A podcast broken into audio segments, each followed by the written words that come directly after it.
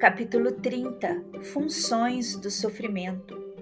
Com propriedade, afirmou Buda, numa das suas quatro nobres verdades, que tudo no mundo é sofrimento, em face da transitoriedade da organização material ante a incomparável imortalidade do espírito para compreender-se o sofrimento e as funções que operam no ser, é necessário remontecer-lhe as causas, remontar-se-lhe as causas, conforme acentua o nobre codificador do Espiritismo Allan Kardec, esclarecendo que, não sendo atuais, certamente são anteriores apoiando-se na reencarnação. É compreensível, portanto, sua informação, tendo-se em vista que o efeito procede sempre de uma causa. Se esta não é próxima, encontra-se remota, mas sempre existente. Assim, o sofrimento deflui das atitudes praticadas pelo ser no seu processo de desenvolvimento ético-moral no rumo do infinito. As ações infelizes, desorientadas ou mal sucedidas sucedem às consequências compatíveis ao grau de responsabilidade e de conhecimento espiritual do seu autor, sendo, portanto, simples ou graves, de modo que lhe enseje a indispensável reparação. Existe naturalmente o sofrimento que decorre do desgaste da organização celular, que para viver consome energia, no que resultam processos afligentes e dolorosos, tanto do ponto de vista físico como emocional e mental. A atitude, porém, de cada qual diante da ocorrência é que responde pela ampliação do sofrimento ou a sua atenuação, conforme o estado interior e a visão em torno dos objetivos da vida que caracterizam o ser humano. O sofrimento apresenta-se com função específica e definidora.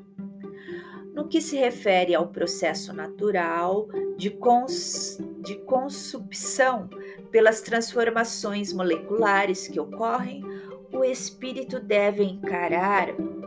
a ocorrência com tranquilidade, sem maiores preocupações. Por tratar-se de fenômeno biológico normal, no entanto,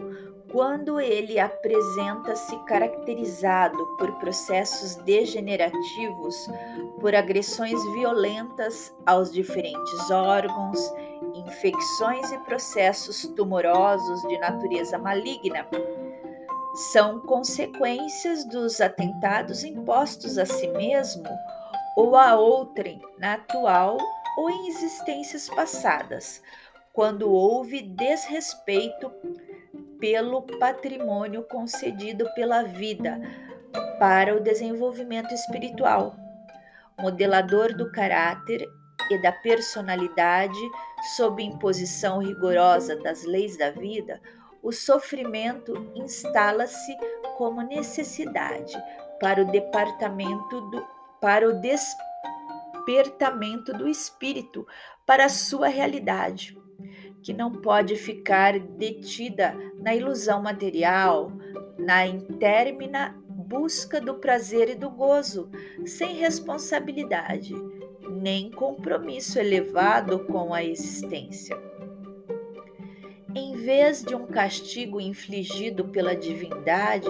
trata-se de um recurso terapêutico valioso de corrigenda dos hábitos doentios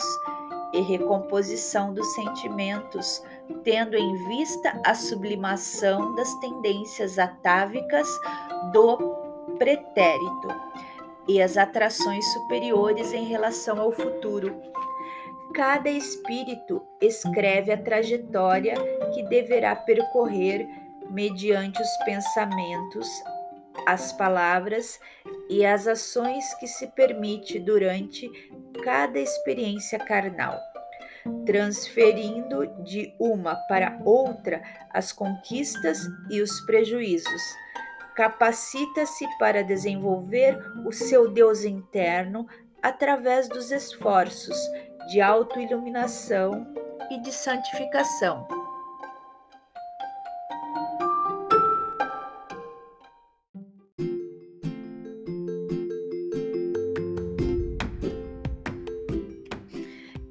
Estranhamente, alguns discípulos do Evangelho, restaurado pelo Espiritismo, permanecem na teimosa postura de terem solucionados os seus problemas pelos guias espirituais, para eles transferindo as cargas da leviandade e da invigilância que se permitem. Insistem em acreditar-se frágeis para o sofrimento teimando em não compreender a sua função libertadora e surpreendendo-se por experimentá-lo. Quando são alcançados pelos seus benéficos recursos, reclamam e dizem-se frustrados porque esperavam um regime especial que lhes fosse oferecido, como se a divindade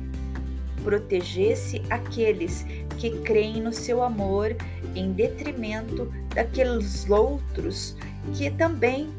seus filhos, não se permitem a crença libertadora.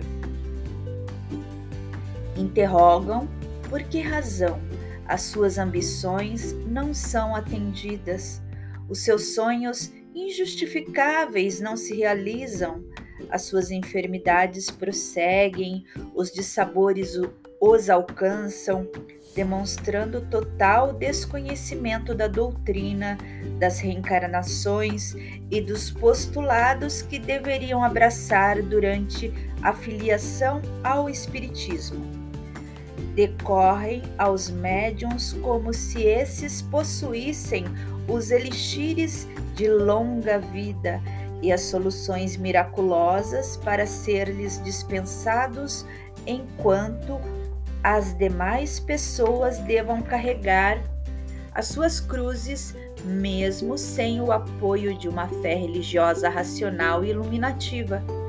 Entregam-se ao pessimismo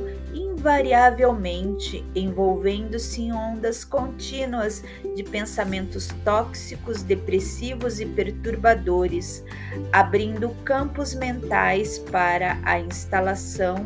de parasitores espirituais obsessivas, de que se queixarão mais tarde como crianças desarvoradas. Lamentam não encontrar o apoio fraternal, o que significa sirineus que lhes tomem os problemas e os conduzam, enquanto eles permaneçam nas atitudes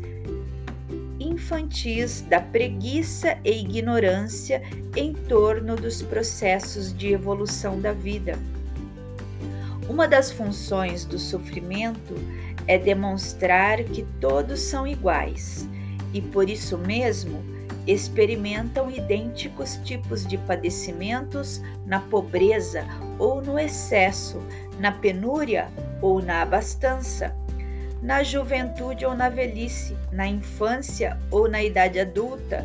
portadores de beleza ou de feiura, famosos ou ignorados, ou que dispõem de recursos financeiros podem atenuar os que dispõem de recursos financeiros podem atenuar as dores através dos recursos médicos sofisticados, mas nem por isso deixam de experimentar as mesmas amarguras que sofrem aqueles que vivem nos barrancos da miséria ou no abandono das ruas.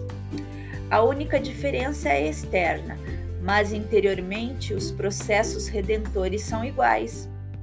As pessoas mais poderosas do mundo que se dizem responsáveis pelos destinos de multidões, de povos que os levam à paz ou à guerra, não estão isentas do sofrimento que as constringe e submete ao seu impositivo, porque diante de Deus não há diferenças significativas senão aquelas da natureza moral e espiritual. Em verdadeiras hierarquias conquistadas anteriormente. Mas essa conquista, não se tenham dúvidas, ocorreu através da dor, que as projetou aos patamares mais elevados em que transitam. O conhecimento do Espiritismo e das suas propostas de amor faculta o equilíbrio necessário para os enfrentamentos da evolução, como se apresentam no transcurso da existência. Oferecendo coragem e bom ânimo, demonstra que tudo obedece à planificação divina e que não caia uma folha da árvore que não seja da vontade de Deus, conforme asseverou Jesus. Utilizar-se do recurso valioso do sofrimento para lapidar as arestas morais, modificando a conduta para melhor e trabalhando os metais dos sentimentos para servir e conquistar o infinito das emoções constitui o desafio que todos devem conquistar.